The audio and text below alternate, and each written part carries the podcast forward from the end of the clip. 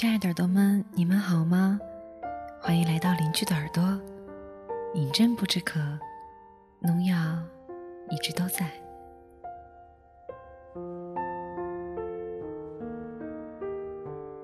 当说出那句“饮鸩不知渴，农药一直都在”的时候，我有一点感伤。很抱歉离开大家这么久，但是最近一段时间我遇到些嗯不好的事情吧，然后心情也会比较 down。在这里，农药要感谢每一个在艰难时期陪伴过我的人，感谢每一个问候过我的耳朵们，感谢 Noise 大人，感谢火炬叔和绿芥末，最后要感谢一直陪伴在我身边的小程，谢谢你们每一个人，在我低谷时候的问候与陪伴。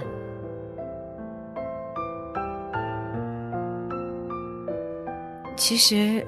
离开耳朵这么久，真心很想念大家。我已经习惯了每天都到这里来看一看，耳朵每天发了什么文，来了几个新 NJ，我都了如指掌。我真的一直都在。那其实这一期节目，我并不想和大家分享某个故事或者是某种心情，它是我复更之后的第一篇嘛。我也想和大家聊一聊我沉寂这一个月以来。我所得到的，以及我想分享的。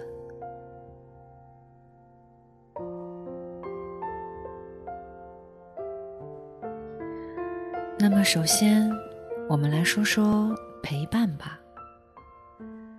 我从前就觉得，朋友这种东西要精不要多。平时和你称兄道弟的，在你真正难过的时候，也许都不愿意坐下来听你倒倒苦水。尤其是当你独在异乡的时候，没有人会关心你是不是不快乐。可能在一帆风顺的时候，你就觉得自己一个人很 OK 啊，不需要陪伴啊。可是当你面临一段沉寂的时光，当你每天晚上坐在空荡的房间里，空对着电脑发呆，你才会发现，原来孤独是如此真实又可怕的包围着你。你翻遍通讯录，却没有一个可以联系的人。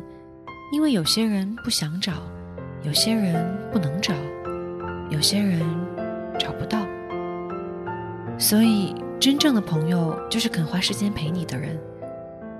闺蜜可以在家敷面膜，哥们儿可以和基友打刀塔，甚至爸妈都可能因为不能及时洞察你的情绪而忽略你的沉寂。那这种时候，我们还是学会自己陪伴自己吧。长了这么大。我们为了迎合别人而忘记了自己本来的样子，让自己来陪伴自己，让生活来陪伴自己。每个人的青春里，都有一段沉寂的时光。那种沉寂，是一个锤炼与成长交互的逆自然过程。那接下来，就说说成长。有一部我很爱的电视剧，叫做《北京爱情故事》，里面有一个我很爱的姑娘，叫做林夏。林夏有一句台词说：“谁愿意长大呀？长大的滋味儿可不好受了。那是一种违背自然规律的成长，眼睁睁的看着自己血肉模糊、支离破碎，被撕扯着。”不得不成长的成长，其实成长就是一个疼了、看破了、放下了的过程。但奇怪的是，我觉得人越长大，却越难以接受自己的缺点。也许我们会在五年之后，就会变成完全陌生的一个样子。我们可能再也不能像现在一样直面自己的失败。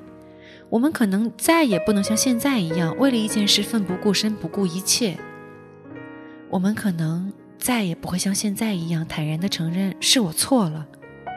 我们也可能再也不能像现在一样轻松地说一句“我爱你”。人越大，想的就越多。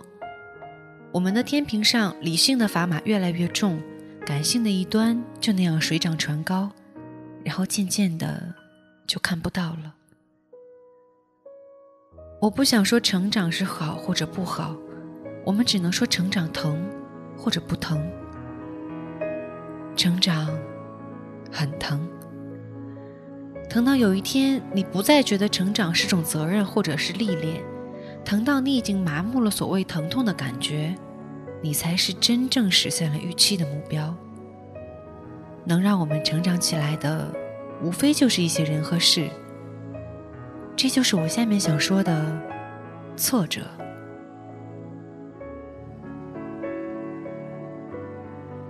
挫折简直就是一个老掉牙的词汇，但是它却能概括包括失恋、落榜、倾家荡产、一无所有等所有情况。最开始，我以为这次我是失去了全世界，我觉得我的生命从此不再绚丽。然而，一段时间的沉寂让我明白，生活总是给了我们各种各样的惊喜。老天是公平的，他在你难过到无以复加的时候，就会来拯救你。我一直说，朋友是分阶段的，心情也是分阶段的，不是每个人都能陪我们到最后，但是他们都能在某一阶段扮演了重要的角色，并给我们坚持下去的信心和勇气。遇到挫折并不可怕，可怕的是你没有信心战胜挫折。我听过很多耳朵和我诉说自己的情伤，讲述自己当初有多幸福，现在对方又有多绝情，自己有多难过。我想说，爱情真的只是我们生活中非常小的一部分，爱情不是奢侈品，我们可以拥有它。但爱情也绝不是必需品，我们不一定总要拥有它。所以，放空你的心情，别为一些不值得的人或事郁郁寡欢。老天总会给你一个方向，告诉你，明天马上到来。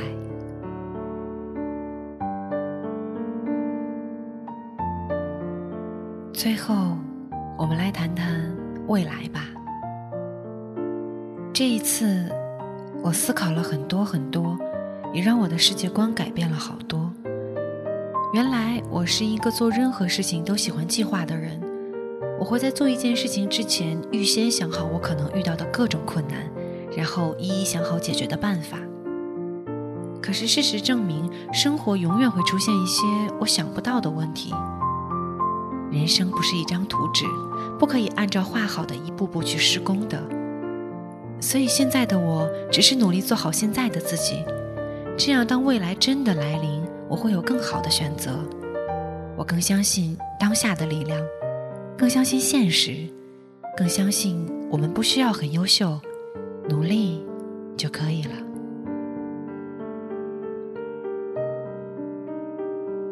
想说的其实有好多，但是真的感觉有些表达不出了。